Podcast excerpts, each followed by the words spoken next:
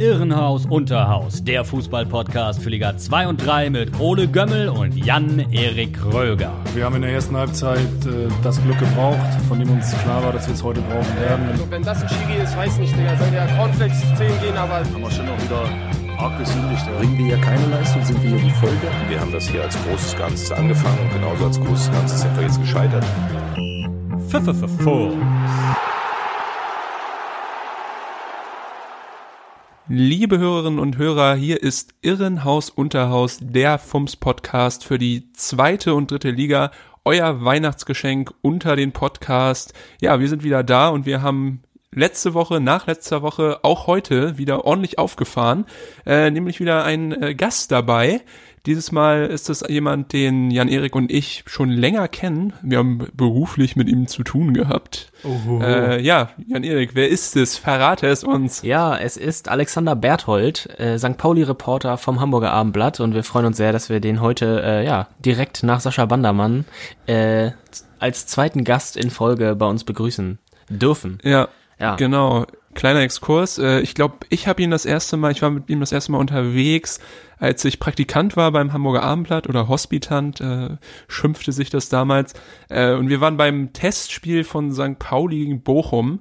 Ich glaube, es war ein Unentschieden bei ganz schlimmem Wetter. Also das sind meine Erinnerungen. Da habe ich ihn äh, kennengelernt und schätzen gelernt natürlich. Äh, ja, ich glaube, es ist äh, der Kollege, ähm, der so nah dran wie kein zweiter ist beim beim FC St. Pauli. Und deswegen freue ich mich auch ganz besonders. Hast du noch irgendwie eine Anekdote mit mit Alex? Ähm, eine Anekdote nicht so direkt, aber äh, um das Ganze nochmal zu erklären, äh, warum wir beide ihn kennen, auch ich war äh, beim Hamburger Abendblatt. Wir beide waren, äh, Nein. waren nacheinander, also nicht zum gleichen Zeitpunkt äh, da in der Sportredaktion und haben hospitiert und dabei äh, eben Alex Berthold kennengelernt. Äh, ja, und ähm, ja, er ist mittlerweile ja auch als Podcaster aktiv. Äh, Stimmt, Können ja. wir ihn ja auch nochmal kurz äh, drauf ansprechen und ansonsten, glaube ich, wird das ein ziemlich profundes Gespräch. Millern Talk heißt der Podcast, glaube ich. Und äh, ja, auch er äh, schmeißt gerne mit, mit großen Gästen um, um sich. Ich glaube, Timo Schulz war sogar schon da und auch äh, Thomas Meckle jetzt. Ja. Deswegen äh, einer, der, der direkt an der Quelle, äh, an der Quelle sitzt. Ganz nah Äh, dran. sonst zu dir, äh, wie, wie, wie geht's dir gerade? Ähm, es ist ja kurz äh, vor Weihnachten. Hast du auch schon deine Sachen gepackt und, und bist daheim bei der Familie oder bist du noch in, in Hamburg in deiner Bude? Wie sieht's bei dir aus? Nee, ich habe äh, auch die Flucht ergriffen mittlerweile, bin nicht mehr daheim äh, in Hamburg, sondern äh, richtig daheim bei meiner Familie in Schleswig-Holstein. Äh, ja, ja. es ist äh, ja die Vorweihnachtszeit hier äh, mittendrin und äh, ja, die Sonne scheint, alles ganz ruhig. Äh, ja, und äh, wie sieht's bei dir aus? Wie geht's dir? Ja, einfach schön. Ich bin auch zu meinen Eltern äh, gewandert. Bei mir ist es ja nicht so weit, zwar auch in Schleswig-Holstein, aber in unmittelbarer Nähe ähm, zu Hamburg. Und ich habe mir jetzt auch in meinem ehemaligen Kinderzimmer, ähm, das auch echt wirklich überhaupt nicht mehr so aussieht wie noch vor fünf Jahren leider. Meine Eltern haben daraus so ein bisschen, ich weiß gar nicht, was es sein soll, Gästezimmer, Les Abstellraum. Lesezimmer. Ja, naja, das nicht, ist schon recht schön Ah, ja, eingerichtet. äh, ja, befinde ich mir hier, hier. Ich habe mir so ein bisschen, ja, musste mir so ein bisschen ähm, speziell mich installieren, weil es hier keinen Schreibtisch gibt. Äh, habe ich jetzt äh, mein, mein Laptop und das Mikrofon auf eine Kommode gestellt. Ach ja, ich auch Und, äh, übrigens. Ja, ist auch ja, sehr bin jetzt improvisiert hier- hier bei mir. Im Stehen äh, auf jeden Fall heute dabei. Oh, Aber das okay. glaube ich auch ganz gut, weil jetzt gerade während äh, Lockdown, harter Lockdown jetzt ja wieder, da sitzt man ja eh meistens nur rum. Deswegen ist es glaube ich mal gut, sich mal für ein Stündchen einfach mal hinzustellen und äh, ja, so ein bisschen was für die Wirbelsäule zu tun. Ja, man Weil- sagt doch eh auch ähm, im, im Sängerumfeld, dass man im Stehen eine bessere Stimme hat. Also äh, dein Goldkehlchen kommt dann heute besonders gut zur Stimmt, Geltung in dieser Folge. Können sich alle Ja. froh drüber schätzen. Da bist du umtriebig im Sängerumfeld, ne? Ja. Ja, bin ja. gespannt auf deine nächsten Single, Single-Auskopplung. Kannst ja auch mal so Fußballmusik machen, sowas. Also ist bestimmt ist Schalala, ja, sowas. ja, ja, ich meine, Ja, nächstes Jahr steht eine Europameisterschaft Eben, eine Euro, das äh, an. sich eigentlich an. Da gibt's ja einige, die da schon äh, versucht haben, mehr oder weniger erfolgreiche Lieder zu machen. Vielleicht also nächstes Jahr dann ähm, Irrenhaus, Unterhaus, Europameisterschaftssong. Ja. Auch wenn es natürlich thematisch eher wenig mit zweiter oder dritter Liga zu tun hat. Ja. Na gut, ähm, bevor wir noch zu sehr abschweifen, würde ich sagen, äh, ja, gehen wir jetzt in das Interview mit Alex Berthold. Wir wünschen euch ganz viel Spaß dabei und äh, ja, hoffen, es gefällt euch und es ist äh, informativ.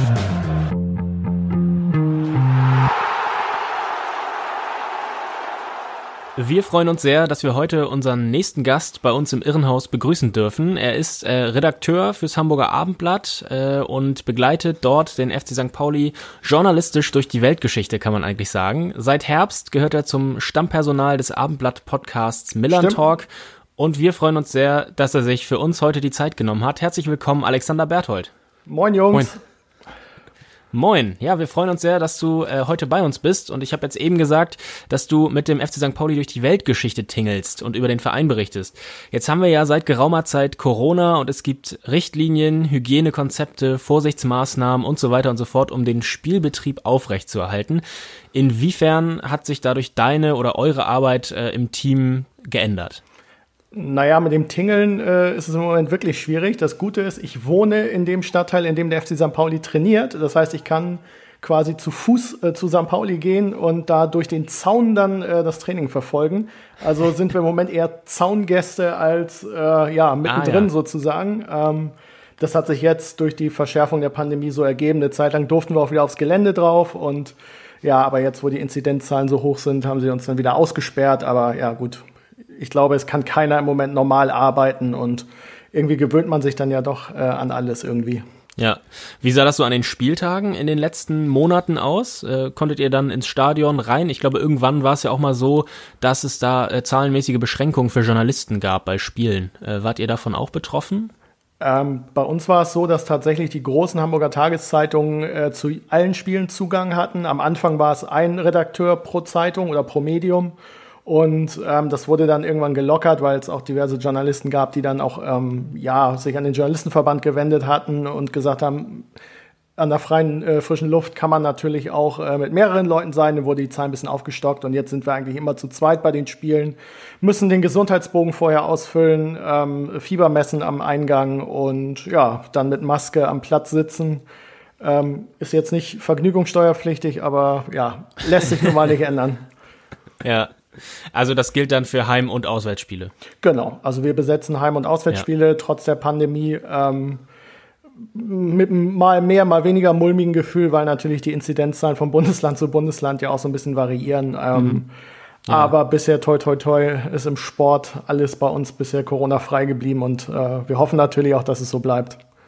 Auf ja. jeden Fall. Wie war das äh, jetzt äh, am vergangenen Wochenende? Da war St. Pauli ja ähm, zum Auswärtsspiel nach Würzburg gereist und das am wurde Mittwoch, ja, ja, genau äh, viel viel viel früher, also ganz kurz vor Anpfiff, ich glaube zwei Stunden vor Anpfiff dann abgesagt von der DFL. Wart ihr da auch äh, dabei und äh, seid dann auch umsonst gefahren oder habt ihr irgendwie früher da Wind bekommen von? Äh, nee, tatsächlich nicht. Mein Kollege Carsten Harms saß im Zug und war ähm, in Harburg, glaube ich, wollte aussteigen. Die Türen gingen aber schon zu. Das heißt, er durfte dann bis Hannover weiterfahren und äh, oh hat aus dem Zug heraus gleich seine Rückfahrt gebucht von Hannover aus und äh, ja, hat dann einen Aufmacher geschrieben über die kuriosen Umstände der Spielabsage. Ähm, hat noch Sehr netterweise gut. einen Mopo-Kollegen gewarnt, äh, der noch nicht losgefahren war und der es, glaube ich, auch noch nicht gesehen hatte, dass das Spiel ausfällt ähm, dass der dann äh, sein Mittagessen machen konnte und aber nicht losfahren musste. Das war dann ganz kollegial natürlich. Ja, sehr schön, trotz der großen Konkurrenz zwischen Mofo und Natürlich, Abendblatt. große da, Familie. Genau, dass man da so nett ist zueinander. Ja, sehr gut. Ja, ähm, das Spiel gegen Würzburg wurde dann eben abgesagt am Mittwoch. Äh, das wäre der, der Abstiegsknüller eigentlich gewesen. Äh, Platz 18 gegen Platz 17. Ähm, ja, St. Pauli ist im Moment auf Platz 17 mit acht Punkten aus elf Spielen. Mittlerweile drei Punkte Rückstand auf Relegationsplatz 16 bei einem Spiel weniger als Sandhausen, die da momentan stehen. Ähm, wie siehst du St. Pauli und steht St. Pauli deiner Meinung nach zu Recht da unten? Ja, ich bin ein großer Verfechter äh, der These, dass die Tabelle ab einem gewissen Spieltag einfach nicht mehr lügt. Und wenn man nach elf Spielen Vorletzter ist, dann steht man da jetzt nicht, weil die Schiedsrichter doof waren oder weil man Pech hatte, sondern weil einfach viele Dinge auch nicht gut laufen. Ähm, wenn man den Kader sich generell anguckt, finde ich nicht, dass das ein Kader ist, mit dem man auf Platz 17 stehen muss. Ähm, aber man muss so ein bisschen aufpassen. Also ja, drei Punkte, ein Spiel weniger, klingt jetzt nicht dramatisch. Aber man sollte auch mal anfangen, äh, Spiele zu gewinnen, weil sonst werden die Abstände größer. Wenn die Abstände, äh, Abstände größer werden, wissen wir alle, dann kommt der Druck, dann kommt der mediale Druck, dann kommt der interne Druck. Und ähm, deswegen wäre es wichtig, jetzt mit einem Sieg gegen Düsseldorf dann auch in diese zugegebenermaßen sehr, sehr kurze Weihnachtspause zu gehen. Düsseldorf jetzt natürlich ein schwieriger Gegner. Jetzt ähm, ist äh, da die Krise zu beenden wahrscheinlich ja auch eine Herausforderung für der, vor der Nico Schulz und sein, sein Team stehen. Was mir auffällt bei St. Pauli ist, dass ich das Gefühl habe, dass in den ersten elf Spielen nicht so eine richtige Stammelf sich rauskristallisieren konnte. Natürlich auch ähm, der Verletzung geschuldet, aber ich habe das Gefühl, dass die einzigen Leute, die hundertprozentig gesetzt sind und ähm, ja, wenn man nachschaut, äh, sind das auch die einzigen Leute, die bis jetzt äh, permanent auf dem Platz standen, sind äh, Kire und Olson, also ein Offensiver, ein Defensiver. Der Rest äh, rotiert äh, irgendwie drumrum. Was glaubst du, ist äh, Nico Schulz Plan? Probiert er weiter rum oder glaubst du, dass er jetzt wenigstens seine Formation gefunden hat und äh, wo sind da Probleme? Ich finde es erstmal gut, dass du Dortmunds Spieler Nico Schulz zum St. Pauli-Trainer befördert hast. Äh, großartig. ja, da, das werde ich ja, exklusiv vermelden nachher noch, dass es einen Trainerwechsel gab.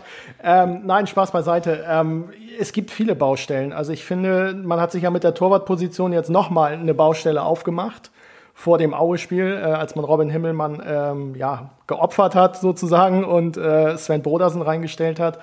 Ähm, du hast völlig recht, ähm, eine gewisse Eingespieltheit würde St. Pauli ganz gut tun. Ähm, James Lawrence kommt immer besser in Fahrt, also der ist so ein Fixpunkt äh, sozusagen in der Defensive. Ähm, ansonsten muss man halt fairerweise sagen, dass sich viele Spieler aber auch nicht aufgedrängt haben, ein Stützpfeiler in dieser Mannschaft zu sein. Also ähm, Kire hat auch super angefangen, aber auch ganz stark nachgelassen, finde ich. Ähm, dann hast du Maximilian Dittgen, der mal gut, mal schlecht ist. Also ich finde, dieser ganze Kader sucht noch so ein bisschen nach seiner Form, nach seiner Konstanz und ähm, Timo Schulz versucht halt in irgendeiner Form Leistung rauszukitzeln und Rodrigo Salazar ist noch einer, der viel gespielt hat, ähm, auf unterschiedlichen Positionen. Ähm, aber ihr habt völlig recht. Also die fehlende Konstanz ist sicherlich ein Puzzleteil äh, ja, in dem Gesamtgebilde, ähm, das sich gerade darstellt. Ja. Ja, Thomas Megle war es, glaube ich, der bei euch im Podcast gesagt hat, dass ähm, der Kader auch so ein bisschen die das Resultat ist aus vier verschiedenen äh, äh, Sportdirektoren oder drei verschiedenen und ähm, dass man ja, dass da einfach keine Konstanz äh, dann im Kader ist und äh, keine klare Linie. Ähm, ja, ähm, bei, gerade beim Thema äh, Neuzugänge, da waren Ole und ich vor der Saison auch ein bisschen skeptisch. Also äh, Spieler wie Ditgen oder äh, Kieré, die waren abgestiegen. Die sind jetzt beide, aber also beim äh, SVW in Wiesbaden, äh, die sind jetzt beide ja schon häufiger an Toren beteiligt gewesen. Äh, Makienor kam aus Dresden, ist da ebenfalls abgestiegen. Dann ist noch Aremo aus Norwegen gekommen, Daschner aus der dritten Liga von Duisburg. Später dann noch Guido Burgstaller als Königstransfer von Schalke. Ähm, ja, wie siehst du die Neuverpflichtung? Also ich finde, dass der Kader definitiv nicht besser ist als in der Vorsaison. Wenn man überlegt, man hat im Sommer mit Leo Östigard einen überdurchschnittlich talentierten Verteidiger verloren. Gut, den konnte man nicht halten, er war nur ausgeliehen. Ähm, und man hat seine drei besten Offensivspieler mit Viktor Jökeres, mit äh, Henk Fährmann und mit Dimitrios Diamantakos abgegeben. Und ähm, da fehlen dir knapp 20 Tore, die letztes Jahr da geholfen hatten, überhaupt in der Liga zu bleiben. Und gerade in der Offensive muss man klar konstatieren, dass St. Pauli deutlich schlechter personell aufgestellt ist als noch in der Vorsaison. Und ähm, ihr habt recht, man hat sich viel bei, ja, Absteigern klingt immer so negativ, aber es ist ja so, bei Spieler von ja. Abstiegskandidaten ähm, bedient, hatten Daschner aus der dritten Liga geholt, dass die natürlich jetzt nicht ähm, voller Selbstvertrauen in diese Saison gegangen sind, ist halt auch normal. Und ich glaube, da mhm. täte man denen auch keinen Gefallen, wenn man die jetzt in so eine Rolle drängt, so ja, ihr müsst uns jetzt tragen. Also die könnten an der Seite von gestandenen Spielern vielleicht mitwachsen, aber diese gestandenen Spieler haben halt auch mit sich selbst zu tun in dieser Saison. Also wenn ich an Christopher Avevo denke, Philipp Ziereis, Daniel Buballa, ja. Robin Himmelmann. Also du hast halt nicht so richtig eine funktionierende Achse, an der dann jüngere Spieler wachsen können. Ja, mhm. ich fand es ganz interessant. Äh, Schulz ja selber vorher Trainer bei der U19 und U17 von St. Pauli gewesen. Man hat jetzt auch schon gemerkt, dass er äh, auf Spieler, die er aus der Zeit kennt, äh, teilweise auch setzt. Zum Beispiel äh, Igor Matanovic, jetzt die letzten drei Spiele gemacht. Das vergangene Spiel sogar von Anfang an gegen Aue.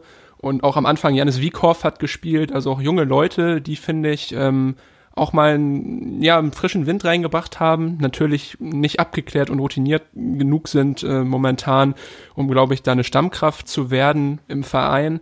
Aber äh, siehst du das auch so, dass Schulz durch seine ja, vorherigen Arbeitsplätze so ein bisschen mehr Blick hat äh, für die Jugend und sie dahingehend auch ähm, ranführt an den Profikader und dass sich das dann auch positiv auf die langfristige Zukunft auswirken könnte?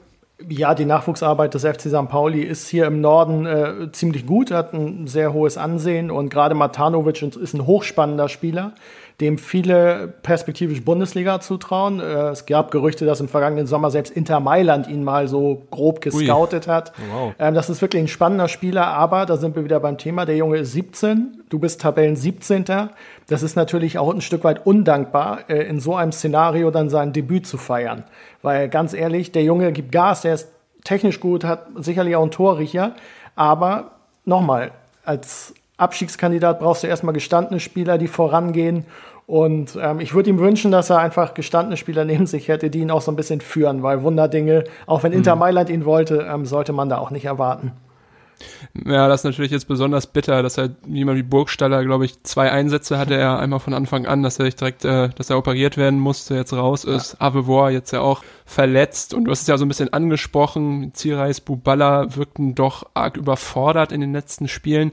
Kennt man auch nicht unbedingt von, von, von den Jungs, weil sie auch eigentlich äh, ja Erfahrung haben und äh, gestanden sind. Ähm, jetzt wurde gestern, glaube ich, äh, ein neuer Spieler verpflichtet, es wurde bekannt gegeben, Adam Zwigala. Ja. Ähm, du hast ja vorhin schon gesagt, du guckst manchmal so ein bisschen durch den Zaun beim Training. Ja. Er war ja vorher äh, beim Probetraining äh, dabei. Was war so dein Eindruck von, von Zwigala?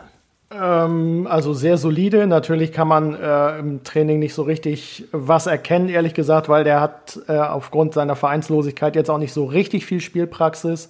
Aber er ist robust, er ist im Spielaufbau äh, ordentlich, ähm, was ja auch bei St. Pauli ein Problem ist, dass die Abwehrspieler jetzt nicht die aufbaustärksten Spieler sind. Ähm, aber auch da ist es natürlich schwierig. Wenn es eine Winterpause gäbe mit Testspielen, wird ihm das sicherlich helfen und er hätte sicherlich auch eine Chance, dann sich in die Elf zu spielen. Aber dadurch, dass es keine Winterpause gibt, ähm, weiß ich nicht, ob er jetzt schon demnächst mal einfach mal ins kalte Wasser geworfen wird und ob man ihm damit einen Gefallen tut. Ähm, jetzt am Wochenende ist er sowieso noch nicht dabei, weil er wegen des Corona-Protokolls äh, noch nicht zur Mannschaft darf. Und ja. aber ja, vielleicht dann in Fürth am, am 3. Januar, ähm, dass er vielleicht auf jeden Fall zum Kader gehören könnte. Aber auch da sollte man die Erwartungshaltung jetzt nicht zu hoch hängen. Ich habe gelesen, dass ähm, St. Pauli ja so ein kleines Überangebot an Linksfüßen auf der Innenverteidigerposition äh, hatte und deswegen jetzt äh, Zwigalla als Rechtsfuß so nachverpflichtet wurde. Da muss ich mir mal, äh, habe ich mir irgendwie Gedanken gemacht, weil wir haben ja auch ein bisschen Ahnung von der dritten Liga und befassen uns hier damit.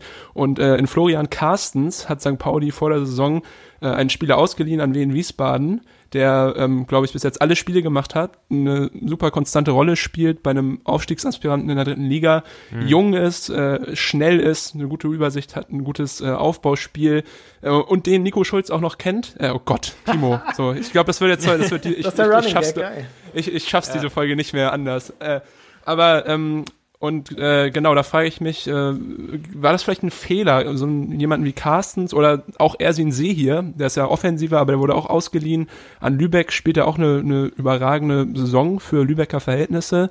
War es vielleicht ein Fehler, diese Spieler auszuleihen und hätte man nicht auch auf die setzen können, weil ja die auch ein bisschen diese St. Pauli-DNA einfach, einfach drin haben und vielleicht auch Schulz äh, einfach besser kennen schon?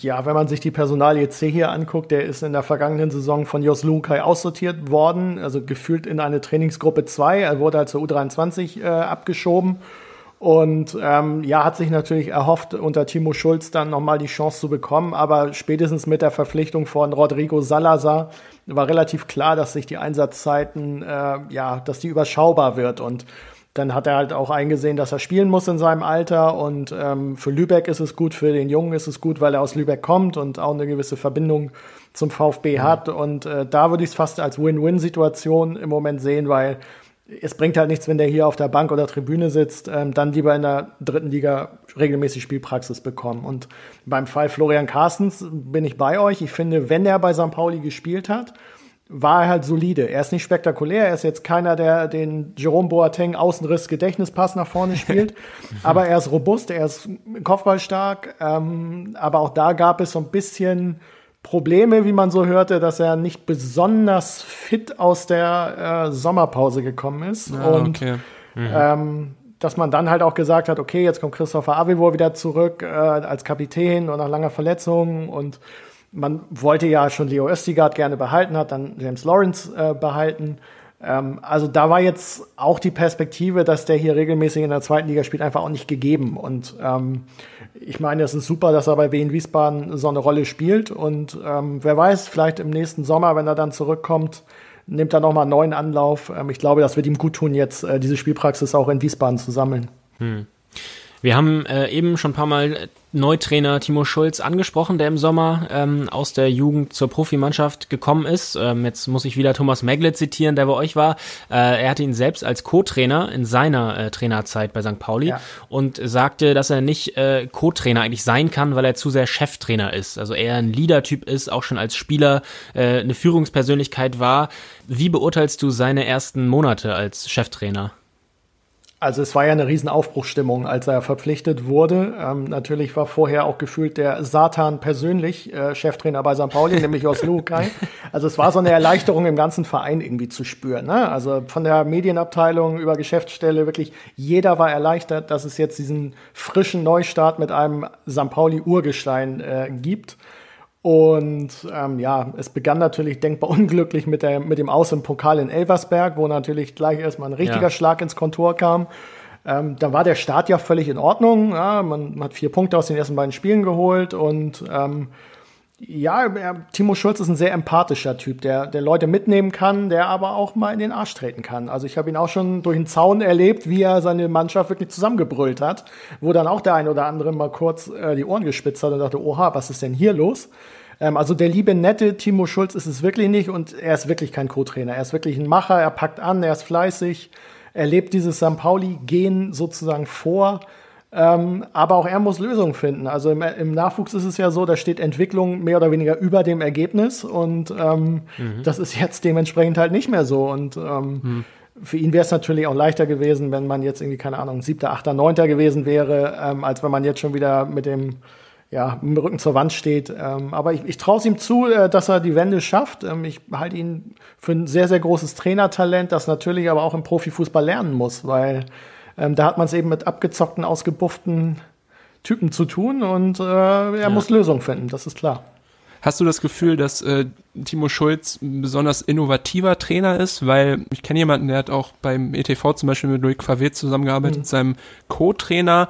Und ähm, der meinte auch schon, ja, das war auch damals schon so ein großes Talent, so ein Laptop-Trainer, die benutzen irgendwie so ganz besondere äh, Metriken, um da die Spieler zu analysieren.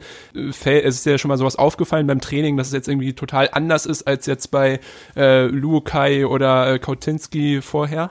Ja, durchaus. Also ich war zum Beispiel mal sehr irritiert, als er Einwürfe trainieren ließ. Also wirklich, er hat Stationen aufgebaut, wo er Einwurfsituationen ähm, simuliert hat. Es war einmal irgendwie, keine Ahnung, aus 18 Metern an die Latte werfen, einmal richtig klatschen lassen äh, beim Einwurf halt in der Spielsituation und dann mussten sie so eine dünne Slalomstange, äh, also Präzision üben beim Einwurf.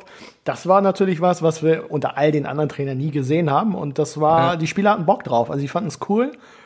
Und ähm, ja, mit unterschiedlich farbigen Leibchen. Also er, er fordert die Jungs im Training schon. Also er versucht auch mal kompliziertere Spielformen zu machen, damit die Jungs auch mal so ein bisschen ihren Fußball, ihr Fußballgehirn sozusagen trainieren. Und er ist da schon jemand, der, obwohl er die alten Tugenden sozusagen verkörpert, auch sehr daran interessiert ist, in der Leistungsdiagnostik ähm, auch, auch voranzugehen. Und sie haben jetzt auch wieder einen Sportpsychologen, was bei St. Pauli auch immer so ein Thema war. Ähm, es wurde schon häufiger probiert, aber nie durchgezogen. Und ich glaube, dass Timo mhm. Schulz dafür deutlich offener ist als jetzt ein älterer Trainer, der sich vielleicht selbst als Psychologe sieht, was natürlich Quatsch ist. Ähm, deswegen, ich ja. finde es gut, ich finde es mutig, äh, auch den, den Spielern das anzubieten. Und ähm, innovativ ist er schon. Also der klassische Laptop-Trainer, der jetzt irgendwie so ein bisschen nur mit geschwollenen Worten um sich wirft, ist er nicht. Also er ist schon jemand auch, der dann die Sprache der Spieler, wie man so schön sagt, spricht. Ja, ähm, jetzt mal abseits von Trainingsmethoden und äh, innovativen Ansätzen, erkennst du seine Handschrift auf dem Platz in den Spielen? Jetzt auch gerade, äh, du hast den Vergleich zu Jos Luhukai vor Augen. Ähm, ja, gibt's da eine Handschrift, eine erkennbare? Also gerade in der Anfangsphase der Saison habe ich eine Handschrift erkannt. Das hat Timo Schulz bei uns im Podcast äh, so schön gesagt. Ich will, dass wir wild spielen und je wilder wir spielen, desto besser sind wir. Also Chaos beim Gegner stiften und auch wenn es vielleicht mal fehlerbehaftet ist. Das Problem ist, wenn du so wild spielst und Ergebnisse einfährst, ist ja alles cool. Aber wenn du irgendwann anfängst, wild zu spielen, keine Tore mehr zu schießen, dann hast du ein mhm. Problem. Und das sehen wir halt jetzt in den vergangenen Wochen. Also dieses unbekümmerte Wilde ist natürlich auch durch die Ergebnisse weg. Jeder versucht irgendwie so Fehler minimiert wie möglich zu spielen. Ähm, also von daher, also er variiert auch gerne mal Dreierkette, Viererkette. Ähm, er stellt sich darauf die Gegner ein, was ja auch okay ist. Aber dass man jetzt quasi die direkte Identität des Timo Schulz äh, in der Mannschaft sieht, tue ich mich tatsächlich auch noch so ein bisschen schwer. Was aber, glaube ich, auch einfach an den ausbleibenden Ergebnissen liegt. Also im Moment versucht man irgendwie Ergebnisfußball zu spielen. Ja, dieses Wildspielen finde ich ganz interessant, weil ich habe mir mal ein bisschen die Statistiken angeschaut vom, vom FC St. Pauli und wenn man die vergleicht mit dem Erstplatzierten der zweiten Liga mit Holstein Kiel, mhm. Dann ist es tatsächlich so, dass St. Pauli pro Spiel mehr Torschüsse kreiert, eine bessere Laufleistung hat, mehr Ecken kreiert und eine höhere Zweikampfquote äh, hat. Also es sieht eigentlich ganz gut aus, mhm. zumindest. Mhm. Also es funktioniert, also vieles funktioniert, bis halt auf den Abschluss habe ich das Gefühl. Und in der Abwehr dann halt äh, individuelle Fehler, so wie wir jetzt zum Beispiel von Himmelmann gegen Osnabrück gesehen haben.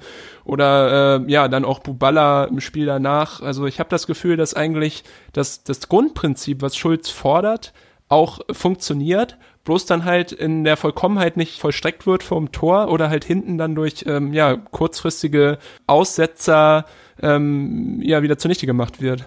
Ja, St. Pauli tut sich brutal schwer zu Null zu spielen und im Moment ist es einfach so, wenn sie ein Gegentor bekommen, ist es fast gleichbedeutend mit einer Niederlage oder einem Unentschieden. Ähm, weil sie sich eben sehr, sehr schwer tun, ähm, zu vollstrecken, wie du es völlig richtig sagst. Und da sind wir wieder bei der Qualitätsfrage. Henk Fährmann war, fand ich, ein überdurchschnittlicher Zweitligastürmer.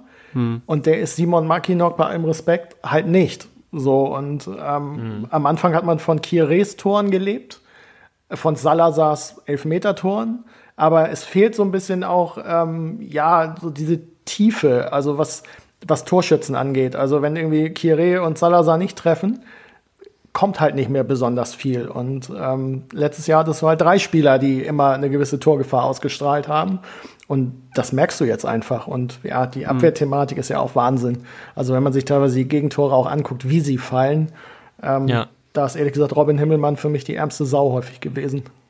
Ja, also höre ich fast raus, dass du den Wechsel jetzt zu Sven Brodersen im Kasten nicht so sehr nachvollziehen kannst. Äh, ja, bin ich komplett der Meinung, dass das eine Baustelle ist, die du dir überhaupt nicht aufmachen musst, weil ich meine, Robin Himmelmann, man weiß, was man bekommt. Auf der Linie einer der besten Torhüter in der zweiten Liga, im Herauslaufen einer der mittelmäßigsten Torhüter der zweiten Liga. Und mhm. man muss ja auch mal die Spiele sich angucken. Also es ist ja nicht so, dass der jede Woche gegriffen hat. Im Gegenteil. Ich erinnere mich an das Spiel in Darmstadt, wo St. Pauli 2-0, glaube ich, hinten lag, aber auch 4-0 hinten liegen kann, weil Himmelmann halt überragend ein paar Mal mhm. hält.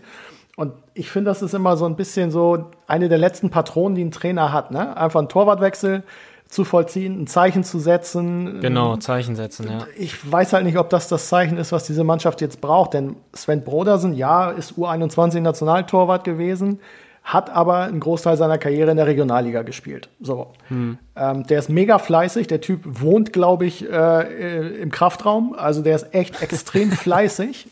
Ähm, ja. Was das Talent angeht, gehen die Meinungen auseinander. Ich habe ihn auch ein paar Mal in Testspielen gesehen. Ähm, also er muss jetzt natürlich das Vertrauen rechtfertigen und eines ist ja auch klar, einen Robin Himmelmann hast du damit im Prinzip vernichtet. So völlig ohne Not in meinen Augen. Der Vertrag läuft im Sommer aus, also ich kann mir jetzt nicht vorstellen, dass das so eine große Liebesbeziehung äh, über den Sommer hinaus bleibt. Hm. Ja, Wahnsinn. Glaubst du, dass sowas die Stimmung im Verein äh, belastet? Also ich frage mich das besonders jetzt bei Personalie Himmelmann natürlich, aber auch so ein Marquinhos, ich meine, der hat äh, schon mal Serie A gespielt, war da erfolgreich, wird bei St. Pauli jetzt auch meistens nur eingewechselt. Ich glaube, es sind Spieler, die eigentlich schon den Anspruch haben, dort in der ersten, in der ersten Aufstellung, in der, in der Startelf zu stehen. Ich meine, du bist jetzt sehr nah am Verein sind die so weit professionell, dass sie sagen, ja, okay, ich arbeite trotzdem, ich reiß mir trotzdem den Arsch auf, auch wenn ich hier meiner Meinung nach äh, falsch behandelt werde? Oder hat das schon Auswirkungen auf so das Stimmungsbild in der ganzen Mannschaft? Also gerade bei Robin Himmelmann kann ich es mir nicht vorstellen. Das ist ein sehr integrer, äh, guter Typ. Ähm, den hat es natürlich getroffen. So, ich glaube nicht, dass er es hat kommen sehen ähm, weil er, wie gesagt, keine großen Patzer drin hatte. Ähm, aber das ist jetzt keiner, der jetzt stunk macht in der Kabine oder irgendwie äh, jetzt nur noch griesgrämig rumläuft. Ähm, er ist jemand, der schon immer kämpfen musste, auch erstmal die Nummer eins zu werden und er wird den Kampf auch weiter annehmen. Nur das Problem ist, dadurch, dass du keine Winterpause hast und keine Testspiele hast, ähm, ist es halt auch schwer, einen Zweikampf im Tor auszurufen, weil du kannst ja auch nicht von Woche zu Woche jetzt irgendwie dir das offen lassen. Irgendwann musst du ja sagen, okay, du bist meine Nummer eins und du bist meine Nummer zwei. Und ähm, bei Makinok, ja, ich meine, es verbietet ihm ja keiner gute Leistung zu bringen. Ich finde, er hat ja die Chance bekommen. Er hat ja auch viele Startelf-Einsätze bekommen, wo auch viele Reporterkollegen sagten so, oha, warum darf der denn schon wieder ran? Ähm, also das ist immer so ein Geben und Nehmen. Ne? Natürlich, jeder will spielen, aber man muss auch sagen, wenn Makinok gespielt hat, außer jetzt im Stadtderby in den HSV, da fand ich ihn tatsächlich echt gut, ähm, gab es mhm. kaum mal ein Spiel, wo man gesagt hat, oh, der hat dem die dem Spiel den Stempel aufgedrückt oder der hat viele Torchancen gehabt. Mhm. Er ist halt groß, er kann Bälle gut ablegen, aber hat nicht so dieses Näschen, äh, das so ein Henk Fährmann zum Beispiel hatte. Glaubst du, dass Burgstaller dieses Näschen äh, hätte, wenn er wieder zurückkommt? Oh, Burgstaller tut mir ehrlich gesagt so ein bisschen leid. Also als er zu St. Pauli kam, äh, war er seine Karriere auf Schalke gefühlt schon äh, ja, nicht beendet, aber seine gute Zeit liegt halt schon verdammt lange zurück. Dann kommt er zum neuen Verein, ja. wird in Sandhausen eingewechselt, darf dann gegen Nürnberg von Beginn an spielen und zieht sich dann innere Blutungen zu. Ich meine, sorry, einen beschisseneren Start beim neuen Verein kannst du einfach nicht haben. So, das war jetzt auch nicht witzig, die Operation, und er ist jetzt wieder auf dem Platz, aber auch da, wann hat er sein letztes Spiel über 90 Minuten gemacht? Das liegt schon ewig zurück. So, und ähm, ein Burgstaller mhm. muss über Fitness kommen. Wenn der nicht fit ist, wenn der nicht ins Spiel integriert ist, ist das halt auch keiner, der die Netze kaputt schießt. So, das heißt, auch da sage ich vielleicht vor Ende Januar, Anfang Februar, glaube ich nicht, dass der in der Lage sein wird, auch mal Startelf zu spielen. Ähm, und ja, Terodde knipst beim HSV wie ein Irrer. Die sind ja so eine Altersstruktur. Ähm, aber ich fürchte, äh, dass sich das bei St. Pauli mit Burgstaller so nicht wiederholen wird oder so, so darstellen wird. Ja, man hat auch manchmal das Gefühl, darüber haben Ole und ich auch schon mal gesprochen, dass St. Pauli äh, häufig dann auch so Leute holt wie Burgstaller, einfach aufgrund des Namens oder aufgrund des äh, ja, Kultfaktors, wenn man es so nennen will. Das war ja mit Alex Meyer so ähnlich. Ja, stimmt. Also ja, das, ja. ja, du, stimmt. Äh, natürlich wusste man ja auch, dass Burgstaller und Sportchef Andreas Bornemann sich aus gemeinsamen Nürnberger Zeiten noch kannten.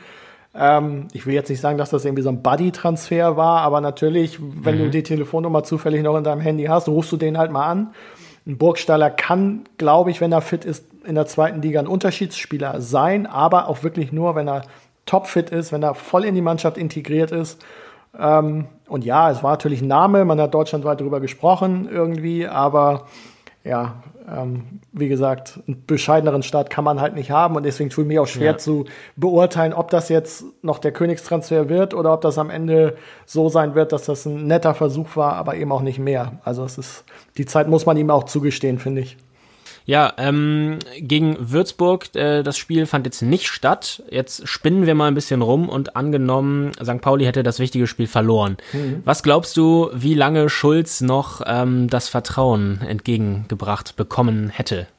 Also ich glaube tatsächlich, dass Timo Schulz noch sehr, sehr viel Kredit hat. Ähm, auch mhm. ein Stück weit aus Eigennutz äh, vom Präsidenten, weil wenn man sich mal anguckt, in der Ära Oke Göttlich, wie viele Trainer und Sportchefs verschlissen wurden. Also das erinnert schon fast an den Stadtnachbarn, ne? Das muss man halt auch mal fairerweise sagen.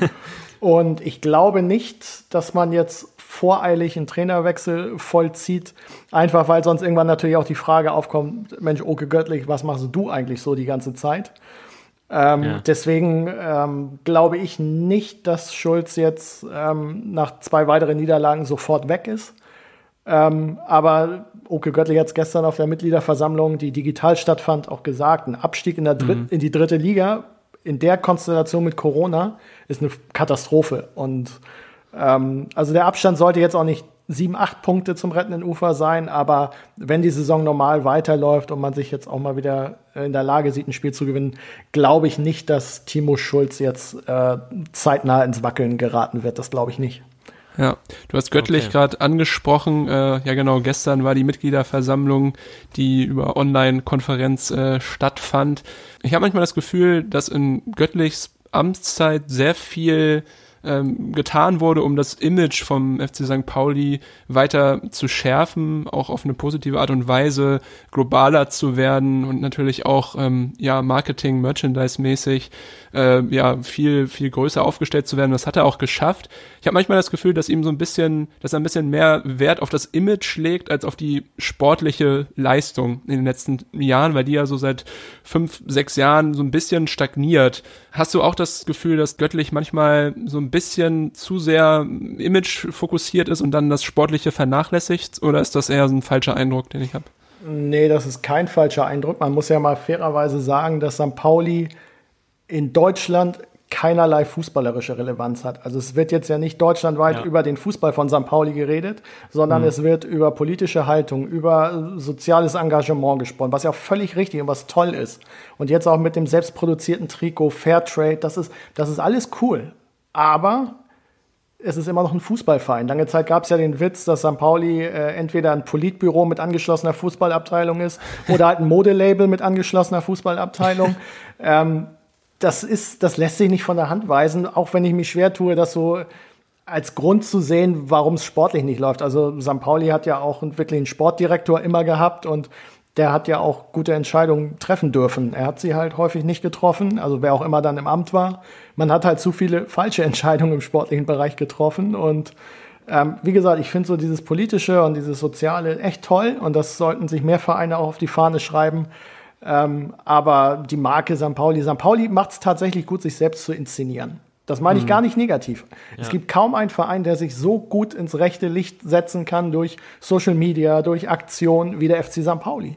Das ist auch eine Qualität, aber ich kenne auch viele Fans, die sagen, das ist ja alles schön und gut, dass wir selbst hergestellte Trikots haben, aber ich möchte die nächstes Jahr nicht gegen den KfC Uerdingen äh, im Fernsehen sehen, sondern würde gerne noch auch mal Erfolg haben. Und ich bleibe dabei, St. Pauli muss den Anspruch haben, mit den finanziellen Mitteln, mit den infrastrukturellen äh, Gegebenheiten, muss das ein Verein sein, der immer so zwischen, ja, Platz 1 und, und, und, und 6 einfach stehen muss. Also es gab mal das Ziel hier, zu den Top 25 in Deutschland zu gehören. Ähm, sprich immer so auch zwischen erster und zweiter Liga zu pendeln. Ähm, das muss der Anspruch sein. Es kann nicht sein, dass ein Verein wie St. Pauli immer rumdümpelt. Und das war leider in den letzten zehn Jahren gefühlt ein, in acht Jahren der Fall. Und das ist, ähm, kann nicht der Anspruch sein. Hm. Ja, leider konnte er auch dieses Mal nicht mal durch Profite im, auf Geschäftsebene dort überzeugt werden von Göttlich. Er hat ja gestern bekannt gegeben, und das wurde gestern bekannt gegeben, ja. dass so circa 0,56 Millionen mhm. Euro Defizit entstanden ist und nächstes Jahr wahrscheinlich noch äh, ja mit einem 20 Prozent weiterem Rückgang gerechnet wird, dann frage ich mich auch, ist es dann so schlau, diesen Ausstattervertrag aufzulösen mit Under Armour, der ja auch St. Pauli vielleicht halt ein bisschen ja kompliziertes in eine komplizierte Lage gebracht hat, jetzt image-technisch, aber natürlich auch auf der anderen Seite, ich glaube, eine Million pro Jahr einfach, ja. äh, die dann da wegfallen. Und wenn man eh in so einer Situation ist, die ja auch absehbar war, als man jetzt sich entschieden hat, die Arbeit mit Under Armour zu beenden, da konnte man ja schon ungefähr absehen, was so die Corona-Pandemie für Auswirkungen hat finanziell. Es ist dann schlau, diesen ähm, Vertrag aufzulösen und dann halt nur auf das, äh, ja, auf den, den Imagegewinn zu setzen, der durch das vielleicht entstanden ist. Also es ist definitiv mutig. Ähm, der Vertrag mit Under Armour ist, meine ich, sogar im nächsten Sommer ausgelaufen oder wäre im nächsten Sommer ausgelaufen. Und dann wäre halt die Idee gewesen, verhandelt man mit, weiß ich nicht, Nike, Umbro oder sonst wem. Und man hat mhm. sich schon früh dazu entschieden zu sagen, okay, das nächste Trikot, das wir machen, machen wir in Eigenregie. Ähm, Natürlich hast du keinen Fixbetrag, den du von einem äh, Ausrüster bekommen hättest. Ähm, und es müssen verdammt viele Menschen dieses Trikot kaufen, um über die Gewinnmarge dann irgendwie auch ein bisschen Geld zu verdienen. Ähm, aber das ist halt auch St. Pauli. Sie haben sich dazu entschlossen und ähm, sie stehen wirtschaftlich ja im Vergleich zu vielen anderen Vereinen immer noch okay da. Ähm, aber natürlich ist das eine mutige Entscheidung und ähm, die 20% Rückgang äh, sind natürlich auch darauf bezogen, dass natürlich auch irgendwann trotzdem auf der Zuschauer rein dürfen. So, und wenn natürlich mhm. keine Zuschauer rein dürfen, ob es dann bei den 20% Rückgang bleibt, muss man halt auch abwarten. Aber es ist auf jeden Fall eine sehr, sehr mutige Entscheidung gewesen. Ähm, aber betriebswirtschaftlich hat St. Pauli immer einen besseren Job gemacht als sportlich. Von daher vertraue ich mal den handelnden Personen, dass sie wissen, was sie tun. Gut, ähm, dann würde ich sagen, gehen wir einmal kurz in die Pause. Und äh, liebe Hörerinnen und Hörer, wir hören uns gleich wieder, beziehungsweise ihr uns. Ähm, dann werden wir noch ein kleines Spiel spielen äh, mit Alex, so wie mit unseren Gästen, die hier zuvor zu Gast waren. Ähm, ja, bis gleich. Bis gleich. Sie hören die Hinterhofsänger, ein Mainz 05 Podcast aus dem Hause Foms. Hörer, die dies hörten, hörten auch Irrenhaus Unterhaus, der Fußballpodcast für die zweite und dritte. Ey, ey, ey, ey, das ist schon ganz schön ironisch. Er ist ein anständiger Junge, ich kenne ihn jahrelang. Er hat immer sauber und fair versucht zu spielen. Da haben wir doch keinen Zweifel dran. Wir wollen nur nachfragen, ob das in Ordnung geht bisher hier, das Ergebnis. Ja, alles in Ordnung. Das Ergebnis eigentlich verdient für die anderen, aber Schweine hat er, wenn man immer zulegen. Herzlich willkommen zurück bei Irrenhaus Unterhaus, dem FUMS-Podcast für Liga 2 und 3 und heute etwas St. Pauli zentriert in der zweiten Liga unterwegs. Wir haben immer noch Alex Berthold vom Hamburger Abendblatt zu Gast und ähm, haben eben ein bisschen über Marketing-Aspekte gesprochen, wollen jetzt vielleicht dann doch nochmal aufs Sportliche zurückkommen. Alex, am äh, Sonntag kommt die Fortuna aus Düsseldorf nach Hamburg. Die sind im Moment formstark unterwegs. Mhm. Ähm, was rechnest du äh, St. Pauli da für Chancen aus gegen den Bundesliga-Absteiger? Ja, wie du es gesagt hast, Düsseldorf äh, hat sich total gut entwickelt. Sie haben ja vor gar nicht so langer Zeit, glaube ich, 0 zu 5 gegen Bochum verloren und haben jetzt, glaube ich, ja. drei, drei in Folge, glaube ich, gewonnen. Und ähm, ja, so langsam kommen sie in die Tabellenregion, wo sie auch eigentlich hingehören, von der, ja, von der Marke, vom Potenzial her. Ähm, am Ende ist der Gegner für St. Pauli relativ unwichtig. St. Pauli muss einfach mal wieder ein überzeugendes, gutes Spiel über 90 Minuten machen. Und ähm, in der Vergangenheit war es ja häufig so, dass sich St. Pauli gegen größere Namen immer ein bisschen leichter getan hat, als jetzt gegen die Sandhausens und äh, Aues dieser Welt. Ähm, ja. Von daher ähm, ist, glaube ich, die Marschroute klar. Rufen Hennings ausschalten und vielleicht einfach mal aufhören, individuelle Fehler in der Abwehr zu machen. Ich glaube, das wäre schon mal ein erster Schritt. Okay, also sind das auch schon deine Tipps, ähm, um da möglichst schnell unten rauszukommen? Ja, es geht nur über komplettes Engagement, komplette Leidenschaft und einfach dieses Wilde, dieses den Gegner nerven, dem Gegner auf den Sack gehen. Äh, das muss St. Paulis Identität sein. St. Pauli wird nie Fortuna Düsseldorf spielerisch aus dem Stadion spielen, so Tiki-Taka-mäßig. Das funktioniert nicht. Ähm, St. Pauli muss seine Tugenden einbringen und einfach ja endlich mal wieder eine halbwegs fehlerfreie Partie abliefern. Und ähm, ich glaube, dass so ein Sieg auch so eine Initialzündung dann sein kann, äh, dass dann auch der Weg aus der Krise äh, rausgelingt. Hm, du sagst äh, Weg aus der Krise, hast vorhin noch bemängelt, dass es im Moment vielleicht zu wenig äh, Führungsspieler gibt. Ja. Was glaubst du, wer könnten die Eckpfeiler sein, die jetzt äh, auch in den nächsten Monaten dafür sorgen könnten, dass St. Pauli da unten rauskommt? Also für mich ist ganz klar James Lawrence einer, der es kann, weil er einfach eine super Vita hat. Also er ist walisischer Nationalspieler, äh, hat in mhm. Anderlecht gespielt, hat international gespielt, ist ein, ein hoch angesehener Typ auch in der Kabine. Ähm, für mich wäre es ein Marvin Knoll, der für mich, ja, ohne Verständnis dafür, dass er gar keine Rolle spielt. Ähm, für mich ist Knoll einer, der St. Pauli lebt, der einfach auch diese, diese Mentalität mitbringt.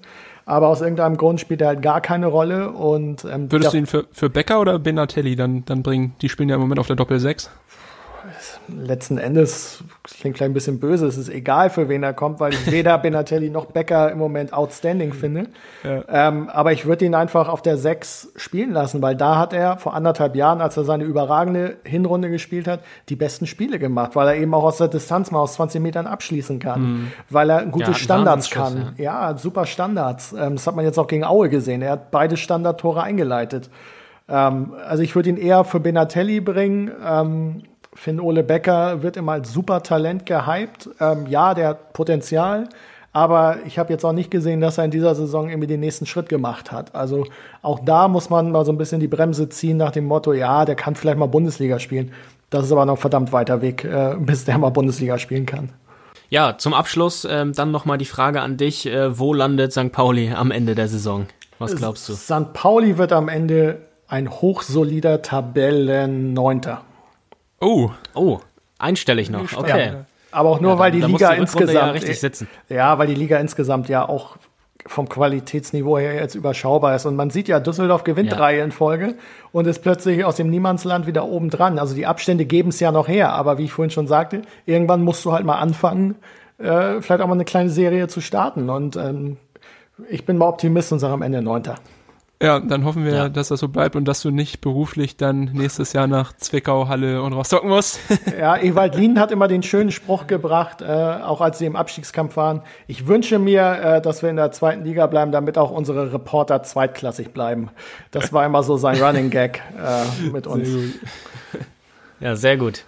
Ja, ähm, dann kommen wir jetzt zu dem bereits eben angekündigten kleinen Spielchen, was wir hier noch mit dir vorhaben.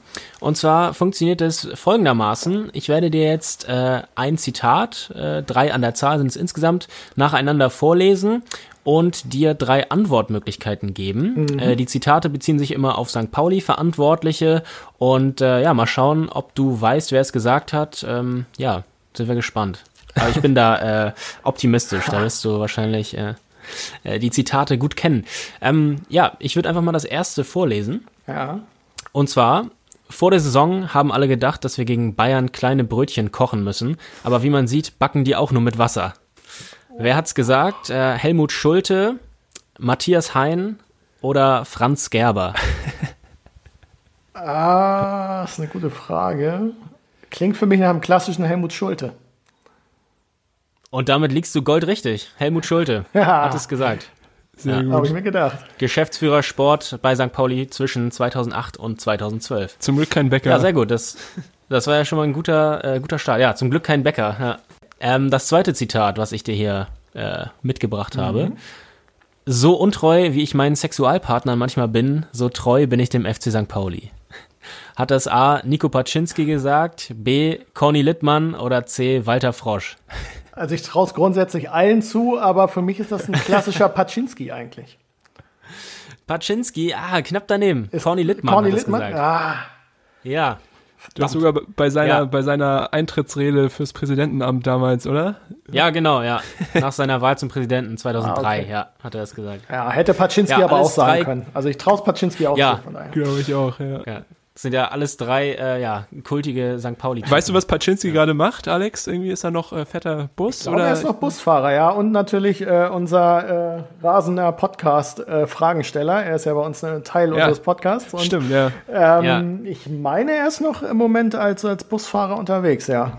Dann hoffe ich weiterhin, Ich glaube, dass ich, ich mal habe bei ihn ihm mal einsteige. wirklich gesehen. Was? Wirklich? Ja. Ich habe ihn mal gesehen, aber da, äh, da ist er nicht den Bus gefahren, sondern da stand er an einer Bushaltestelle, an der ich vorbeigefahren bin. Äh, und hat da, glaube ich, drauf gewartet, dass der Bus ankommt, äh, den er gleich übernimmt oder so. Aber ich meine, das war er gewesen, ja. Cool. Das ist ein Topmann, absoluter Gut. Topmann. Gut, dann kommen wir jetzt zur dritten, zum dritten Zitat. Äh, das da lautet, ich will die beste Elf, nicht die besten Elf. Hat das gesagt Andreas Bergmann, Ewald Lien oder Holger Stanislawski? Andreas Bergmann, würde ich sagen. Ah, es war Holger Stanislawski. So tiefgründig war Stani, meine Herren. Ja, ja Wahnsinn. philosophisch. Ja, es Ist, ich hoffe, dass er in seinem Supermarkt auch so philosophisch im Moment arbeitet. Ja, stimmt. Ja. Ja, als äh, TV-Experte im ZDF, äh, ja, vor allem bei Turnieren ist er mir auf jeden Fall schon äh, ja, häufig positiv aufgefallen. Ja, super super. schön abwechslungsreich. Ja. Was ich spannend finde, noch irgendwie zum Schluss, ich glaube, du bist jetzt seit 2009 bist du beim Abendblatt, Ja, glaube ich, genau. ne? Ja, genau. Ähm, da hast du ja wirklich auch schon viele äh, ja, spannende Personalien bei St. Pauli kommen und gehen äh, gesehen. Was war so dein, äh, ähm, ja, dein Lieblingsinterviewpartner beziehungsweise die unterhaltsamste Person, die du da mal gesehen hast an der Kollaustraße oder am, am Millantor?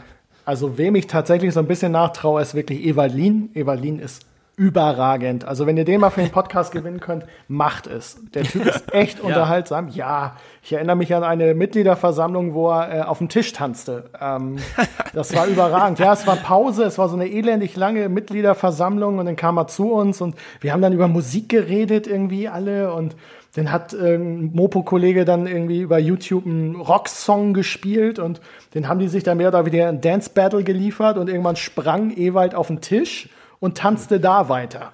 Und das hat St. Pauli natürlich schön auch gefilmt und über die Social Media Kanäle rausgeballert. Das ist legendär. Also ihr müsst unbedingt mal den tanzenden Evalin euch angucken. Das machen wir. Ähm, nee, er ist auch immer eine Herausforderung. Also, weil der gibt auch Kontra. Also, wenn ihm eine Frage nicht gefällt, dann fragt er dich halt auch mal, was fragst du da für eine Scheiße? So, er ist halt sehr straight. Ja. Und solche Gesprächspartner mag ich immer sehr, sehr gerne. Und er steht halt auch zu dem, was er sagt. Also, in der heutigen Zeit wird ja in Ja. den Pressestellen mehr glatt gebügelt und mehr chemisch gereinigt als in der Reinigung. Ähm, und das ist leider auch bei St. Pauli teilweise so. Ähm, deswegen mag ich auch Podcast-Formate, weil da ist einfach das gesagte Wort dann, das steht dann einfach. Und ähm, Ja. deswegen, Stimmt, ja. es muss mehr Ewald Lienens geben. Ja. ja, bei Lean ist ja auch interessant, dass der auch über den Tellerrand hinausschaut und auch zu gesellschaftlichen oder politischen Themen äh, eine Meinung hat, die er dann auch manchmal kommuniziert und äh, ja, es macht ihn sicherlich nicht unsympathischer. Überhaupt nicht. Ne? Nein, überhaupt nicht. Also er ist ja auch noch bei Sky ab und zu mal gewesen, jetzt zuletzt weniger. Ja. Ähm, also er ist, also seine aktive Karriere ist, glaube ich, beendet. Also den werden wir nicht wieder auf dem Trainerposten irgendwo sehen. Ich glaube, dass damit hat er sich jetzt auch abgefunden und ähm, ihm gefällt offenbar die Rolle als äh, ehemaliger technischer Direktor und jetzt Markenbotschafter und ähm, ja, hat ja auch eine interessante, tolle Karriere gehabt an vielen unterschiedlichen Stationen und ich glaube, die besten Evalin-Sprüche werden auch in jedem Saisonrückblick immer wieder hervorgekramt, weil er einfach, er ist ein Typ, so, er haut halt Dinge raus ohne Ja. Rücksicht auf Verluste und ich glaube, das tut diesem Fußball sehr, sehr gut, weil dieses glatt gebügelte, chemisch gereinigte, sage ich euch, wie es ist, kann ich teilweise auch nicht mehr hören.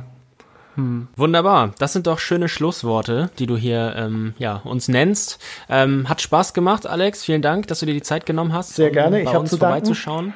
Ja, vielen Dank. Und ähm, ja, Wir drücken natürlich dir und dem FC St. Pauli die Daumen, dass es auch äh, ganz in der genau. nächsten Saison zweitklassig weitergeht mit eurer Arbeit. Ja, ich würde gern zweitklassig bleiben, ja, sehr gerne. Super, vielen Dank. Gerne. Mach's gut. Ihr auch. Bleibt gesund, schöne Weihnachten. Ja, dir auch. Danke gleichfalls.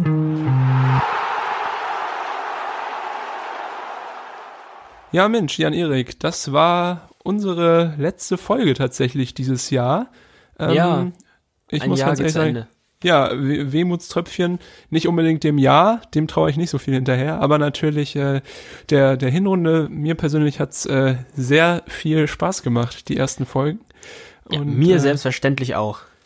Ich hoffe natürlich auch, äh, dass es euch, lieben Zuhörerinnen und Zuhörern, ebenso viel Spaß gemacht habt und dass ihr uns auch die kommenden Spieltage, den Rest der Saison, die Stange haltet. Es geht auf jeden Fall weiter mit uns, das können wir schon äh, versprechen. Aber genau, wir nehmen uns jetzt auch eine kleine, eine kleine Pause. Ihr hört jetzt die Folge, die heute kommt mit Alex Berthold am Montag. Vielleicht deswegen auch, wir haben es natürlich in der Woche vorher aufgenommen, weil es zeitlich alles ein bisschen eng ist. Ihr kennt das selber, um Weihnachten rum wird's eng. Ähm, deswegen auch leider nicht die Berücksichtigung des Spiels von äh, St. Pauli Düsseldorf. Ja, ihr seid Ähm, schlauer, wenn ihr das hört, als wir es äh, je waren, praktisch in dieser Folge. Ja, ich bin, ich bin äh, sehr gespannt. Ja, wie sieht's bei dir aus? Du hast wahrscheinlich auch ähm, Kiel auf Platz eins ist wahrscheinlich dein schönstes also schade, dass wir ne? darüber eigentlich gerade im Moment äh, noch nicht so viel reden. Das sollten wir nämlich mal tun. Also was ist Ja. da denn los? Unfassbar. Wir- also eine wir unfassbare dann, Hinrunde ja. bisher. Ja, auf jeden Fall. Richtig da müssen wir, stark. glaube ich, müssen wir wirklich. Ich meine, du hast, ich muss ganz ehrlich sagen, also ich glaube, wir haben einmal in der zweiten oder dritten Folge über Holstein geredet. Ja. Und dann hast du dich wirklich sehr gut zurückgehalten und wir haben es fast äh, nie thematisiert oder nur mal so angerissen. Ja. Aber natürlich, äh, klar, müssen wir auch da auf jeden Fall nächste Saison, nächstes Jahr draufschauen, das im Auge behalten und ich glaube auch ziemlich zeitnah äh, drüber reden.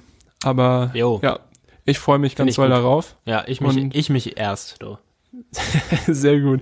Ja, dann wünsche ich dir auf jeden Fall ein ähm, ruhiges und besinnliches Weihnachtsfest, um mal hier diese Floskel zu bemühen. Ja, Und das äh, wünsche ich ja, dir auch. Hoffe, dass wir auch. uns auch demnächst einmal wieder äh, sehen, einfach äh, Angesicht zu Angesicht. Genau, wenn wir uns dann vielleicht auch äh, ja wieder in Hamburg befinden. Ja. Ich freue mich ganz auf die nächste Folge. Für euch, liebe Hörerinnen und Hörer, gilt natürlich dasselbe. Vor Weihnachten, ihr hört uns im neuen Jahr wieder. Bis dahin, die letzten Worte gebe ich vertrauensvoll in die Hände von Hagen Jan-Erik Kröger. Ja, vielen Dank für diese Ehre, die letzten Worte des Jahres. Ja, ähm, ja, bleibt uns treu, rutscht gut rein, ne? Das ist die nächste schöne Floskel, die man hier, die man schön anbringen kann. Ja, nee, also kommt gut ins neue Jahr. Mit Feierlichkeiten ist ja leider nicht so viel dieses Jahr, aber ja, macht was Gutes draus. 2021, das wird unser Jahr, unser aller Jahr. Richtig. Bis Ciao, dann, ciao. ciao.